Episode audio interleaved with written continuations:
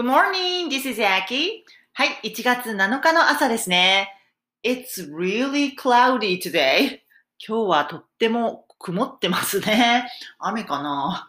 はい、えー、では7時46分ですね。はい、では今日は型の応用やってみましょう。漢字を込めて頭おかしいくらい繰り返すですね。英語というのはですね、語順が決まっていますよね。レゴブロックのような言語なので、型を意識して、ね、よく使う型を左から順番に語順を意識して、型をバッチリ入れることで、あとは中の単語を入れ替えるとね、表現が一気にブワッと増えますよね。なので、型を意識していきましょうね。まあ、例えて言うと、日本語は、もんじゃ焼きのような言語なんですね。人によって語順もバラバラ、ね、語尾もバラバラ、喋り方はもう無限にあるわけですよね。これに対して英語ってある程度型が決まってるので、左から順番にって決まってますし、ね、主語動詞って並ぶって決まってますし、よく使う型っていうのがある程度あるわけですよね。たこ焼きのような言語なわけです。型があるってことです。液体を流し込めば、元を流し込めば同じように焼けますよね。みんなが同じように焼ける。これが英語ですね。なので、型を意識して学習する。日本語のセンスと英語のセンス全然違うのでですね。はい、型を意識するっていうのはすごい大事です。では行きます。今日はですね、名詞説っていうのをやってみましょう。名詞説って何かっていうとですね、ちょっと文法用語になりますが、知っておいて損はないです。はい、この説っていうのは何かっていうとですね、え文章です。主語動詞がある文章のことを説と言います。説と句ってよく文法書に出てくるんですけど、句っていうのは何かっていうと、2語以上の単語の塊が句です。説っていうのは主語動詞がある文章のことですね。今日は名詞説っていうのをご紹介します。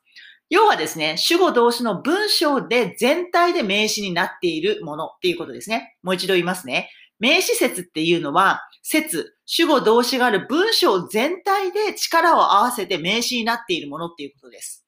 はい。まずですね、英語っていうのは必ず語文形って決まってるんですよね。文の形、お家の形が5個しかないんですね。必ずその語文形に当てはまるんですよ。どれもです。はい。これから外れないわけですね。これが日本語と違うところ。日本語はそういう文形がないじゃないですか。ね。もう語順とかね、ぐちゃぐちゃですよね。でも英語は必ず語文形に当てはまるって決まってるから、そ、これがね、規則性があるっていうことなんですよね。で、えー今日はこの SBO の文系でお話しますね。SBO っていうのは S が主語、V、V ですね。V が動詞。そして O が目的語なんですね。つまり簡単に言うと、誰が何する何をっていう文章なわけです。はい。これ一番使いますね。英会話の中で一番使う文系です。はい。SBO を愛してください。すごい大事。で、この O の部分っていうのは絶対に名詞って決まってるんですね。絶対に名詞です。だって誰が何する何をのもの、部分だから、何をっていうことはその物なわけですよ。その動詞の対象物なわけですね。例えば、I like you. 私は好きだよ、あなたを。you はものですね。人ですよね。名詞です。あなたを好きなんですね。名詞ですね。I like coffee. ものもそうです。私はコーヒーが好きだよ。コーヒーという対象物を好きなんですよね。ね、そういう感じで、えー、目的語は絶対に名詞で決まってるわけ。はい。じゃあ、今から言う文章を見てみましょう。I know that you are right.I know that you are right. はい、説明しますね。I know 私は知っているっていう主語動詞です。ここまでいいですか？?I know 私は知っている。じゃあその後右側に普通目的語が来るから名詞が来るんですよね。例えば、私はあなたを知っているなら、I know you なわけですね。I know you。これは OK ですか？私は知ってる、あなたを。ね。you は名詞だから目的物ですね。知ってる対象物なわけ。これは OK ですよね。じゃあ、この目的物のところに文章を持ってきたいときがあるんですよ。文章をね。例えば今の文章。I know that you are right.You are right という文章を know 知っているの目的物にしたいわけです。You are right の意味を言いますね。これ文章です。You が主語、r が動詞、right 形容詞。SVC 文型です。SVC というのは主語と保護がイコールですね。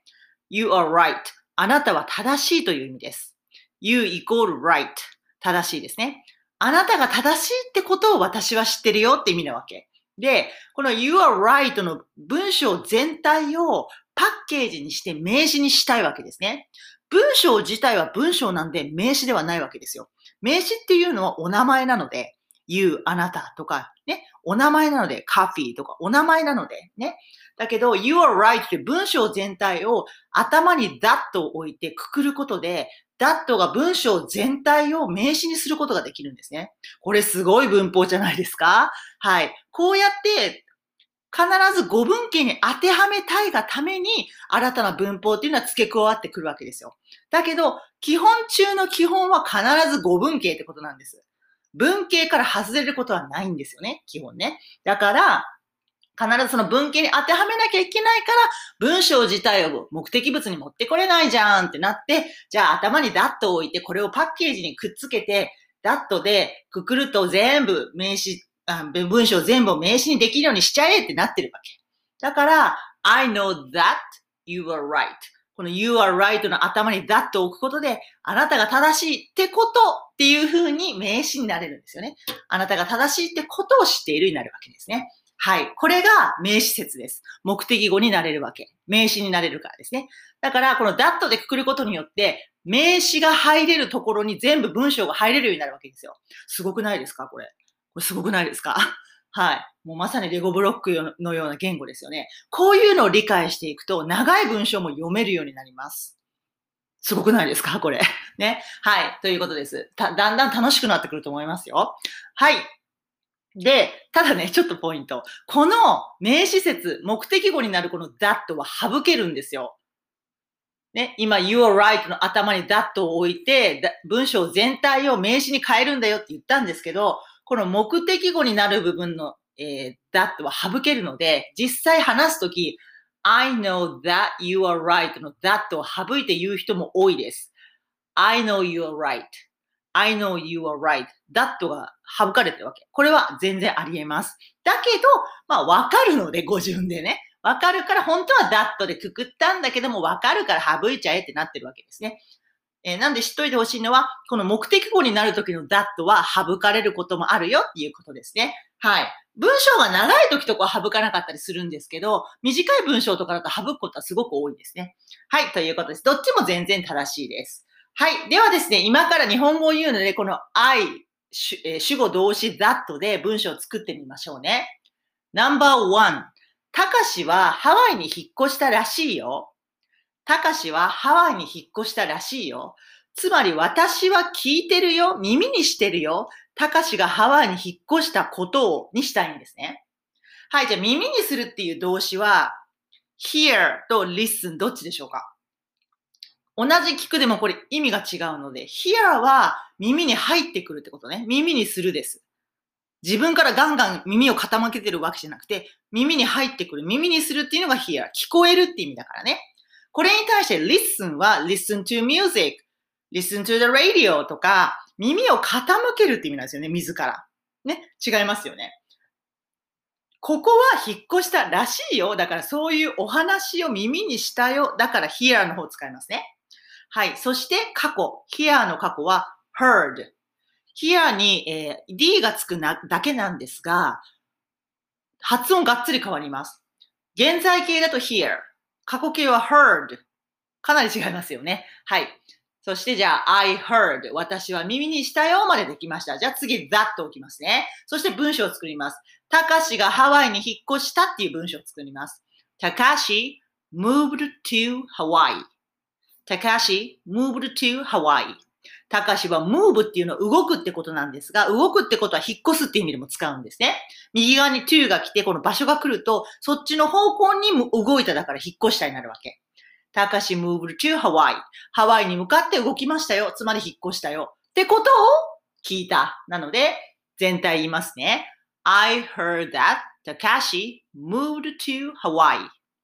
I heard that Takashi moved to Hawaii となるわけです。